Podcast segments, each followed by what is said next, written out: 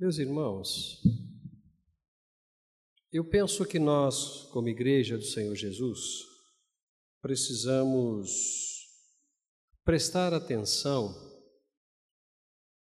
no Senhor Jesus. No Senhor Jesus.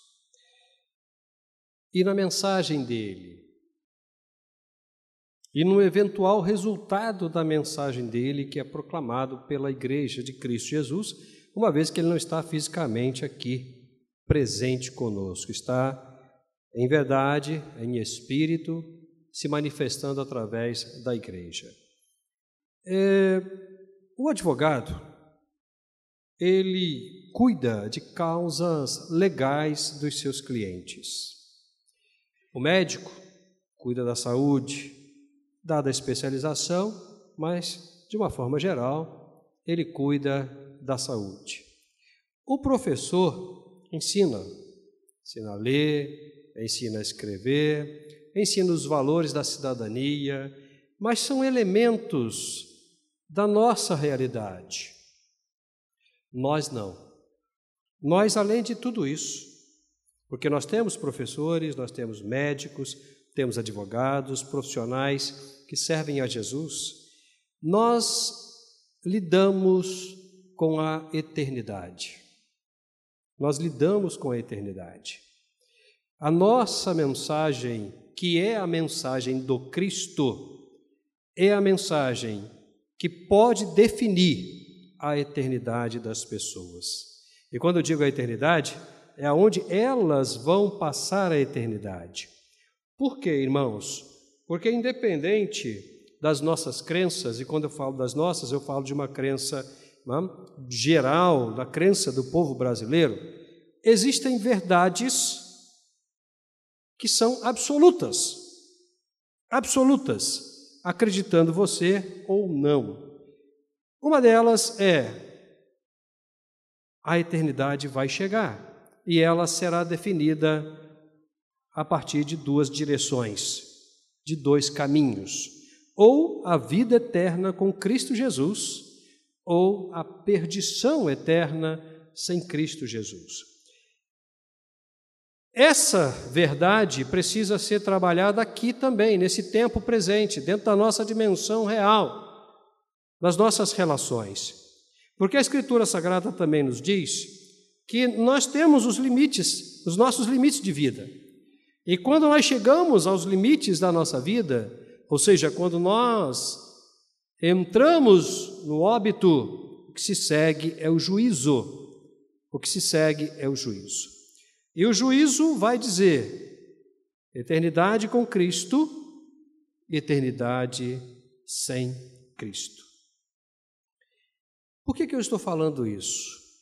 Porque a gente não apenas lida com essas verdades, mas nós aplicamos estas verdades em uma realidade absolutamente contrária e contraditória aos valores da igreja, aos valores do reino de Deus.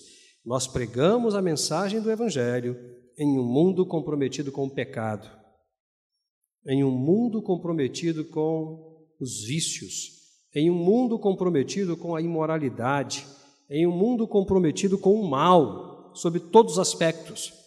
É nesse ambiente, neste ambiente, que nós pregamos a mensagem do Evangelho. E muitas das vezes, irmãos, nós não somos bem recebidos. Muitas das vezes nós não somos aceitos. Logo, a mensagem também não é aceita. Mas nós precisamos continuar.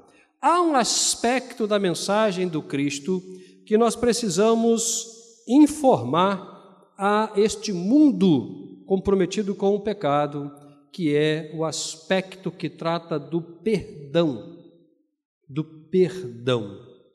Tudo começa com o perdão, porque todo pecado cometido, ele é cometido contra Deus.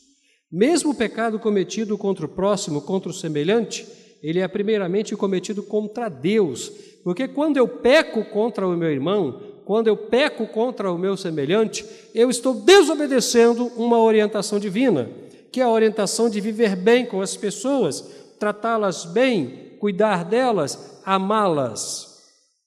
Então, nós precisamos entender o verdadeiro valor do perdão, porque é a partir do perdão que as nossas relações com Deus e uns com os outros são restauradas. Lembra do texto que nós lemos no início de Romanos? Justificação, reconciliação. Só é possível haver o perdão dos pecados se houver arrependimento e a busca deste perdão. Só é possível haver reconciliação se houver perdão. E nós gostaríamos de conversar com os irmãos essa noite, bem objetivamente, sobre o seguinte tema: o que o perdão de Deus pode fazer em sua vida. E eu te convido, então, assim mesmo sentados, a abrir a Bíblia no Salmo 51. Salmo 51. Nós vamos ler esse salmo que tem como título A Confissão de Pecados e a Súplica por Perdão. Salmo 51. Você pode acompanhar na TV ou na sua própria versão, não tem problema. Ó Deus, compadece-te de mim segundo o teu amor. Apaga as minhas transgressões por tuas grandes misericórdias. Lava-me completamente da minha iniquidade e purifica-me do meu pecado. Pois reconheço minhas transgressões e meu pecado está sempre diante de mim. Pequei contra ti e contra ti somente, e fiz o que é mal diante dos teus olhos. Por isso, tua sentença é justa e teu julgamento é puro. Eu nasci em iniquidade e em pecado a minha mãe me concebeu. Tu desejas que a verdade esteja no íntimo, no coração me ensinas a sabedoria. Purifica-me com sopo e ficarei limpo. Lava-me e ficarei mais branco do que a neve. Faze-me ouvir júbilo e alegria para que se regozijem os ossos que esmagaste. Esconde teu rosto dos meus pecados e apaga todas as minhas iniquidades. Ó Deus, cria em mim um coração puro e renova em mim um espírito inabalável. Não me expulses da tua presença, nem retires de mim o teu Santo Espírito. Restitui-me a alegria da tua salvação e sustenta-me com um espírito obediente. Então, ensinarei teus caminhos aos transgressores e pecadores se converterão a ti. Ó Deus, Deus da minha salvação, Livra-me dos crimes de sangue, e minha língua cantará alegremente a tua justiça. Senhor, abre meus lábios e minha boca proclamará o teu louvor.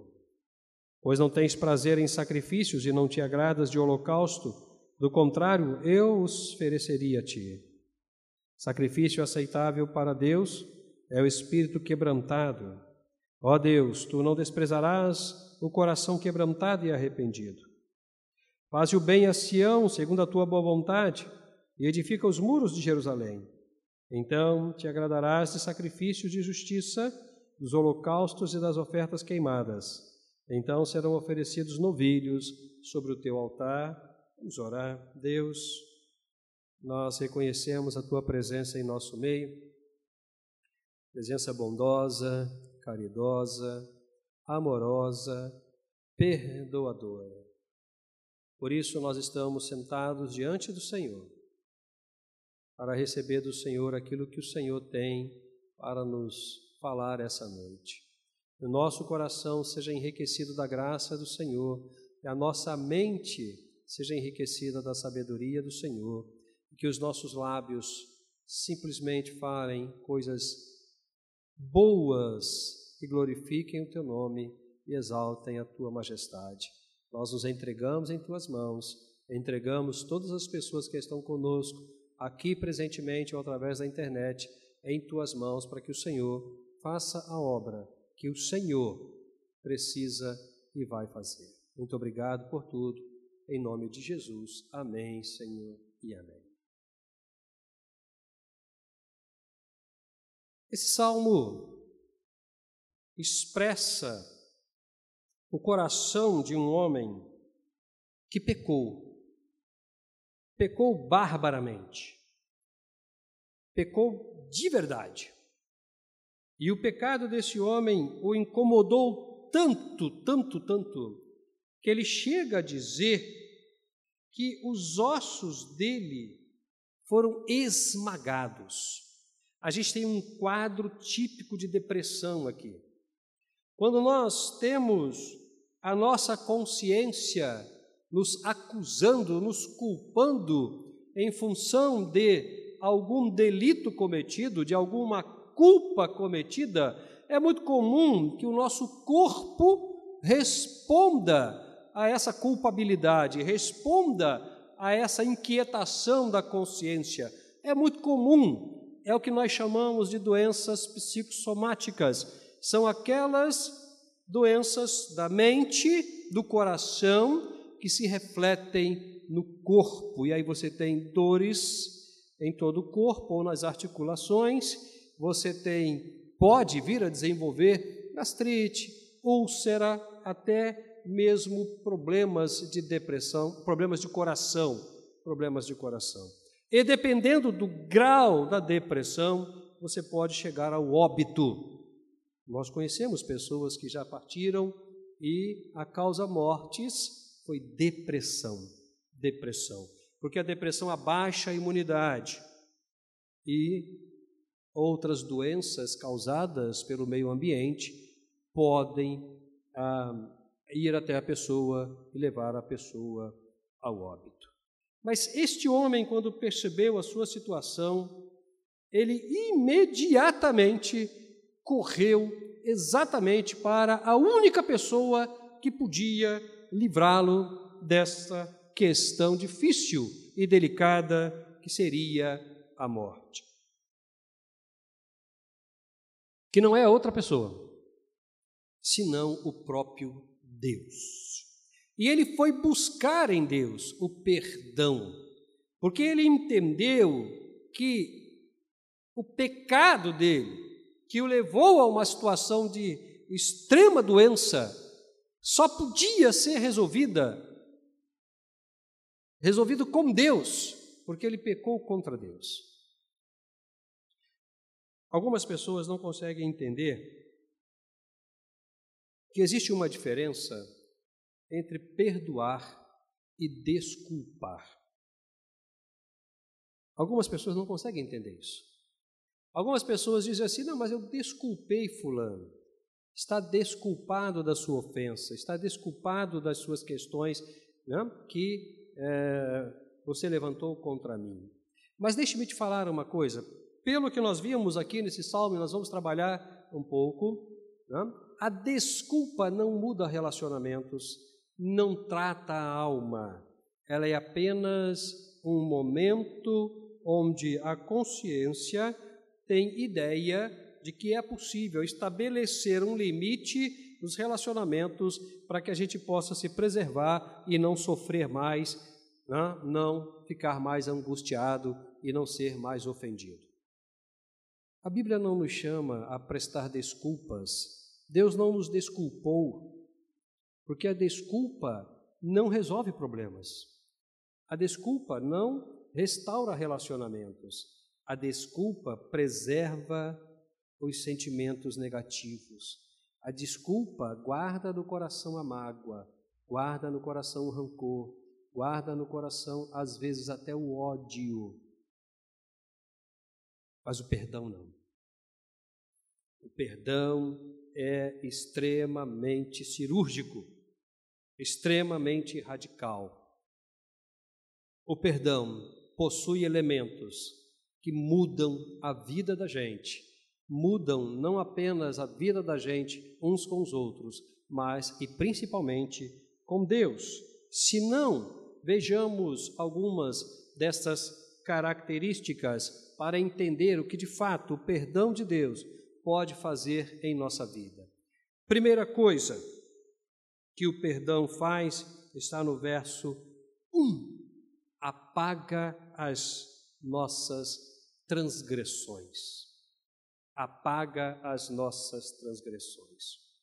É muito comum em família, quando os pais estabelecem regras para os filhos, E as regras, elas obviamente definem os limites do que pode e que não pode ser feito, certo?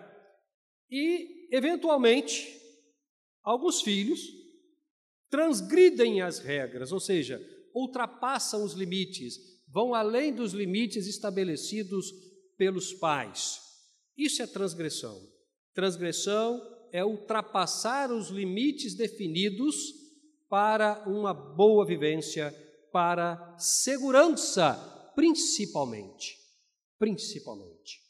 Deus estabeleceu limites, irmãos, para que nós vivamos bem com Ele e uns com os outros. Porém, o homem transgrediu, o homem foi além e continua transgredindo, continua indo além porque quando você vai além, quando você transgride, o que, que você está dizendo? Que aquele princípio, aquela regra, aquela lei não tem valor nenhum para você. Não tem valor nenhum para você. Então você não precisa obedecê-lo. Você pode ultrapassá-la, mas aquela lei, aquela regra, aqueles princípios, aqueles limites foram colocados para segurança sua. Para segurança sua. E aí o que, que acontece? Quando você não os observa, a sua alma se enche das intenções da transgressão e deságua nas práticas pecaminosas. E aí você tem os vícios, os mais terríveis possíveis, você tem as imoralidades, as mais absurdas possíveis. Você tem os abusos sobre todos os aspectos e os mais diversos possíveis. Você tem problemas em todas as áreas da sua vida porque você não observou os limites estabelecidos para viver bem, você transgrediu as regras, você ultrapassou os limites e fora dos limites não existe segurança. Não existe segurança. Então a primeira coisa que o perdão faz é apagar as transgressões, trazer você de volta para os limites, trazer você de volta para os princípios de segurança, trazer você de volta para a proteção. É olhar para você e dizer: tudo bem, você ultrapassou os limites, mas volta para cá, eu estou te recebendo de novo, os seus limites não os conheço mais, você será novamente protegido, você será novamente, terá novamente segurança. Então, a primeira coisa que o perdão faz é apagar as transgressões, é não considerar as desobediências feitas e trazer de volta para um ambiente de proteção.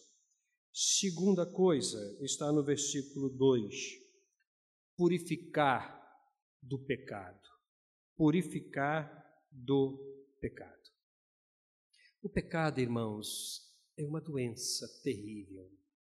Alguém já disse uma vez que o pecado é a lepra da alma, que apodrece, que torna a alma fétida. O pecado é um mal terrível absurdamente terrível, que não permite que a gente sequer tenha condição de andar de forma digna em sociedade. O que você mais vê é pecado. E há uma questão muito perigosa, além do perigo do pecado, no conceito de pecado, na ideia de pecado, na relação com o pecado. O pecado tem a faculdade de mudar a compreensão do pecador a respeito do pecado. O que, é que significa isso? Significa dizer que ele está pecando, ele está prostituindo, ele está adulterando, ele está fornicando, ele está se embriagando, ele está se drogando e ele não consegue entender que isso é ruim para ele. Que isso pode matá-lo. Na mente dele, o pecado mudou a sua forma de pensar sobre aquelas práticas e na mente dele, ele está muito bem. Ele está curtindo. E se você tentar fazer alguma coisa, ele diz que você não tem absolutamente nada com isso, que ele está bem. o pecado passa a ser um valor para ele.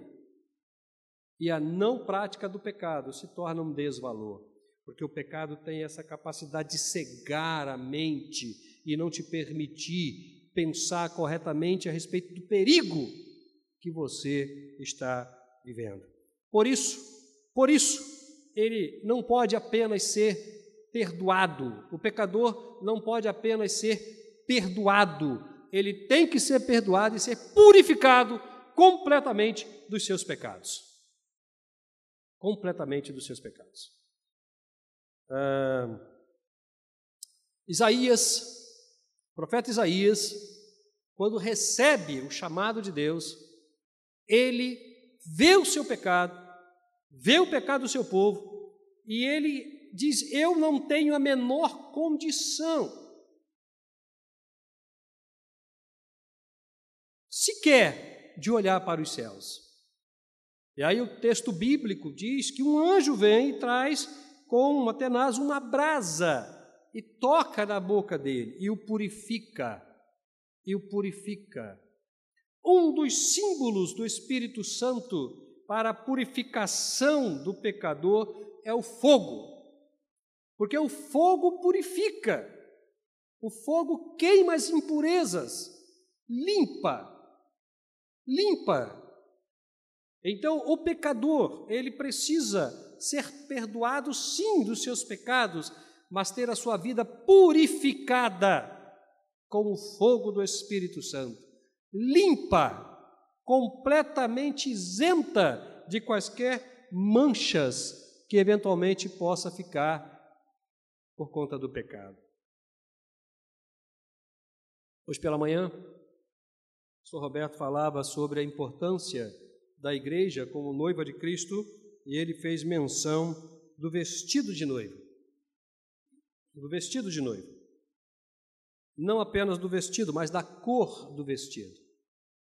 E eu me lembrei, eu me lembrei que lá no Apocalipse mesmo, quando na visão de João, algumas pessoas vêm até a presença do Cordeiro, elas vêm completamente sujas, e as roupas delas são trocadas, e elas recebem roupas brancas de linho, que é símbolo de pureza.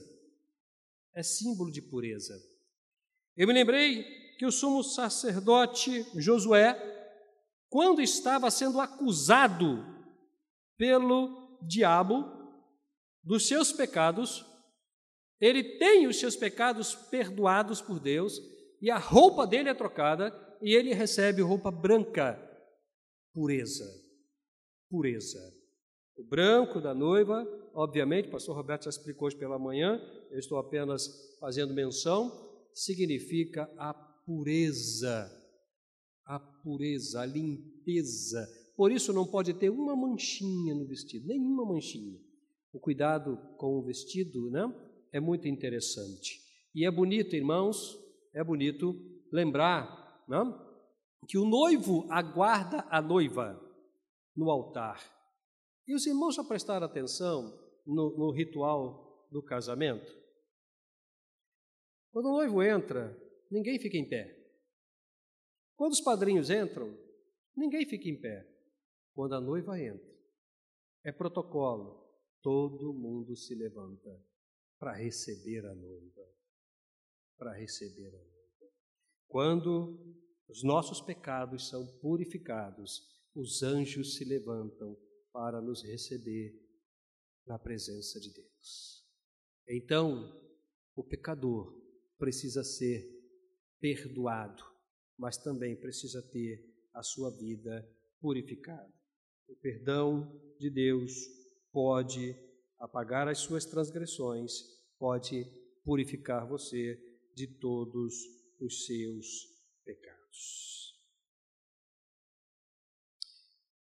A terceira coisa está no verso 10.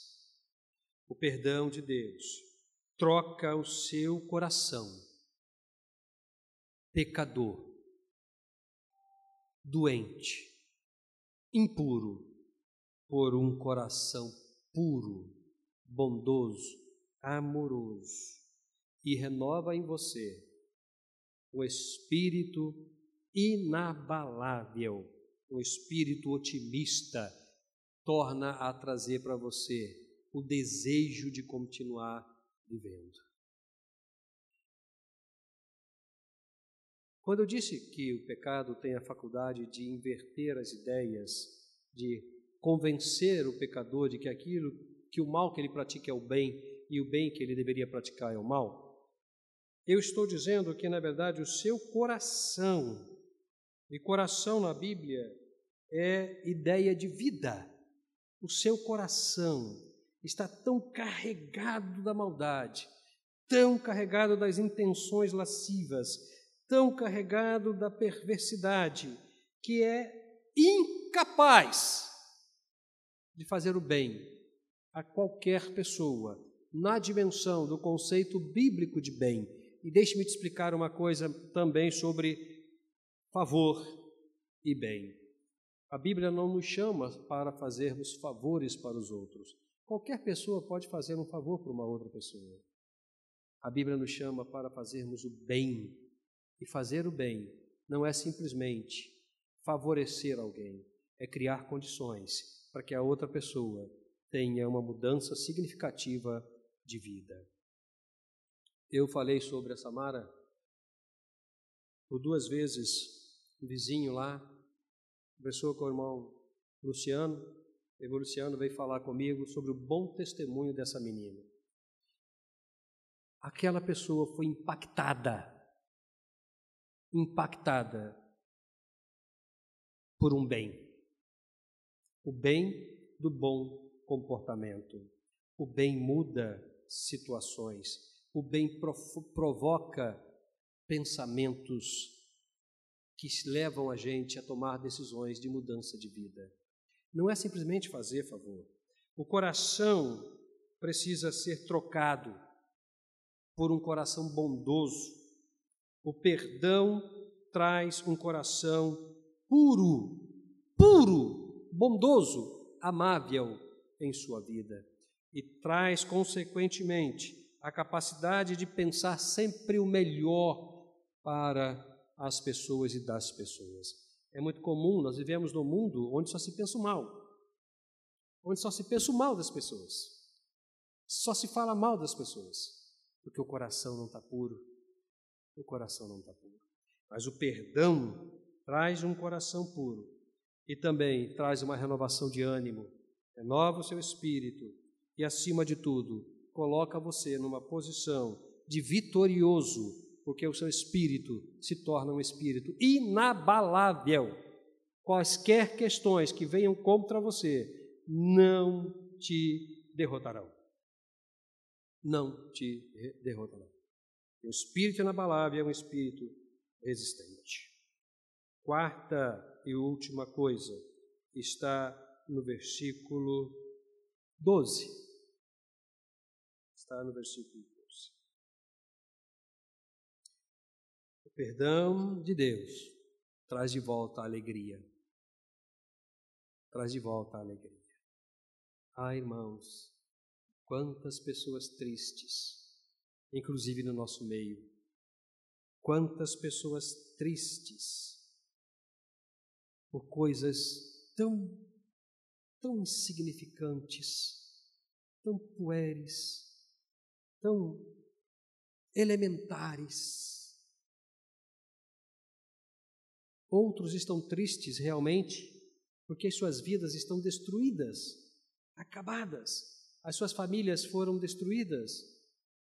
A sua relação com as pessoas no emprego está destruída, na faculdade está destruída, no bairro está destruída, consigo mesmo. Não tem paz, não tem alegria, acordam mal-humoradas, acordam incomodadas, acordam de uma forma absolutamente difícil difícil.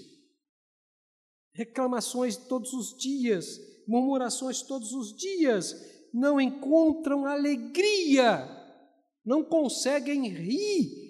Nós estamos vivendo um tempo onde, paralelamente, a igreja caminha com uma geração que não sabe mais rir.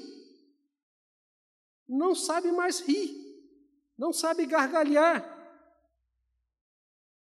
perdeu o encanto,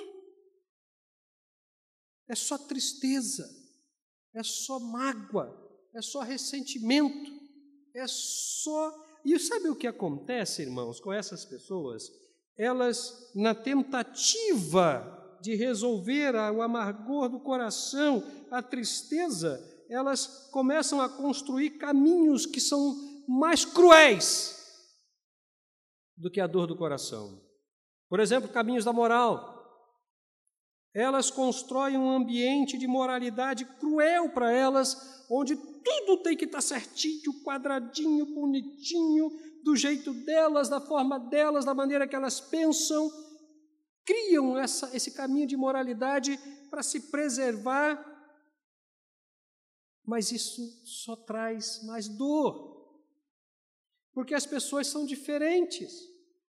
E elas falham, elas erram. Por isso o perdão, por isso a necessidade do perdão. Nós não vamos enquadrar as pessoas em nossa moral. Nós não vamos enquadrar as pessoas em nossa ética. Nós não vamos enquadrar as pessoas em nossas percepções intelectuais, materiais ou espirituais. É difícil caminhar com essas pessoas.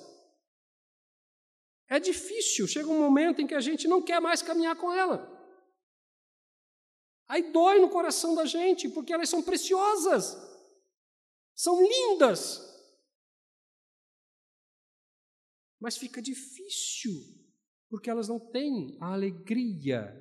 E aí elas constroem caminhos da moralidade.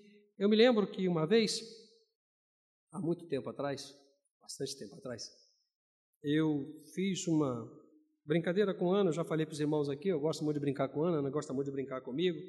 Às vezes a gente compra o chocolate, come tudo, deixa só a caixinha lá dentro da geladeira, né? e outras coisas mais. E eu fiz uma brincadeira com Ana, é? e uma pessoa que estava perto, ela me chamou a atenção, duramente, duramente. Não brinque assim com a sua esposa. Eu fiquei pensando, falei, meu Deus do céu, a esposa é minha. Eu sou o esposo dela, obviamente. Né? Eu estou brincando com a minha esposa. Eu estou rindo com a minha esposa. E aí Passou. Eu nunca resolvo um problema em cima do calor do problema. Nunca.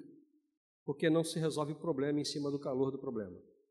Deixei passar, passou um tempo, e fui depois à pessoa, conversando, batendo um papo e tal, e descobri que aquela pessoa, irmãos, apresentava um quadro típico de um religioso fanático, onde rir para ela era pecado onde brincar para ela era pecado. O grau de seriedade dela era tão cruel que ela não conseguia rir, ela não conseguia brincar e não conseguia admitir que as outras pessoas brincassem. Porque não tinha alegria no coração, não desaprendeu a sorrir, a gargalhar, a brincar. Mas o perdão traz de volta a alegria da salvação, traz de volta o sorriso, traz de volta o prazer de brincar, o prazer de se alegrar. O perdão é tão significativo com relação à questão da alegria que a, o Senhor Jesus, o Senhor Jesus, disse que nós devemos ser igual ou iguais às crianças. Irmãos, criança é uma coisa absolutamente linda. Linda, linda, linda. Ana trabalha com crianças ali na escola de manhã até de noite, não sei como é que ela aguenta, mas trabalha, enfim, Deus abençoe a vida dela. Mas criança, vocês já viram criança guardar mágoa do outro? Ela briga ali pelo brinquedo, até briga mesmo, né? sai no tapa. Daqui a pouco está tudo bem. Está tudo tão brincando de novo. Você já viu criança racista? Já viu? A criança brinca com todo mundo, brinca com o negro, com o amarelo. com o doente. Ela é um ser humano como outro qualquer. Mas a criança tem a faculdade da alegria nela mesma. É natural da criança ser alegre e a alegria, a alegria derruba muros que impedem relacionamentos, traz as pessoas para perto uma das outras e a gente vibra com isso. Por quê? Porque o perdão traz de volta a alegria. Meu querido, eu não sei como é que está a sua vida, mas eu sei que provavelmente você precisa do perdão de Deus para resgatar esses valores para você se sentir bem. Apenas o perdão de Deus pode melhorar a sua vida. Apenas o perdão de Deus pode fazer uma pessoa melhor. Apenas o perdão de Deus pode trazer alegria para o seu coração. Eu não sei como é que está a sua vida, quais são os seus problemas, como é que está a sua relação com a sua família, como é que está a sua relação com você mesmo. Eu não sei como é que está o seu coração, não sei se ele é puro ou se ele não é puro, mas eu sei uma coisa: Deus está aqui, desejoso de te perdoar e trazer você de volta para perto dele, para uma área de segurança, de proteção, de carinho, de amor e de alegria. Ele está aqui para fazer isso com você. E você precisa, nesse tempo, entender isso e entregar a vida para Jesus, ou talvez se reconciliar com Cristo Jesus, se você estiver afastado dos caminhos do Senhor, por qualquer motivo, por qualquer eventualidade, restaurar a sua relação com a igreja, restaurar a sua relação com Cristo Jesus, principalmente, ou entregar a vida se você não entregou, ou voltar para a convivência da comunhão dos santos, que é a igreja, e também, e também a convivência com Cristo Jesus. Eu queria te convidar, se temos aqui né, alguém que ainda não é, tomou essas decisões de se entregar a Cristo Jesus ou de se reconciliar, é só dar um sinal aqui à minha direita, eu vou orar com o maior carinho por você, com o maior prazer com você, vou orar por você. A igreja vai te abençoar então, temos à nossa direita, à nossa esquerda, nós temos alguém que precisa entregar a vida para Jesus ou se reconciliar com Cristo Jesus. Não, não, não tenha medo, não fique constrangido. Nós somos todos irmãos e amigos, todos te amamos, te respeitamos e queremos melhor para você. Queremos você com Cristo e com a gente. Se não temos, eu vou encerrar o apelo e deixar que você pense um pouco mais. E se você que está conosco através da internet também quer entregar a vida para Jesus, nos procure, procure uma igreja evangélica perto da sua casa. Eu vou insistir só mais uma vez. Temos alguém para se reconciliar com Cristo Jesus ou entregar a vida para Jesus. Levante sua mão. Não seja tímido. Não seja tímido. Entregue a vida para Jesus. Receba o perdão de Deus e a sua vida irá mudar completamente. Vamos orar. Querido Deus, nós entendemos a tua palavra e nos alegramos nela. Obrigado, Senhor, por esse tempo de reflexão e pelas sementes lançadas nos corações das pessoas. Que o Senhor dê às pessoas oportunidades para que elas possam reconhecer a necessidade de alcançar o perdão do Senhor. É a nossa oração em nome de Jesus. Amém, Senhor. E amém. Vamos celebrar a Deus. O grupo de louvor vai estar ministrando. É o segundo momento também dos dízimos e das ofertas.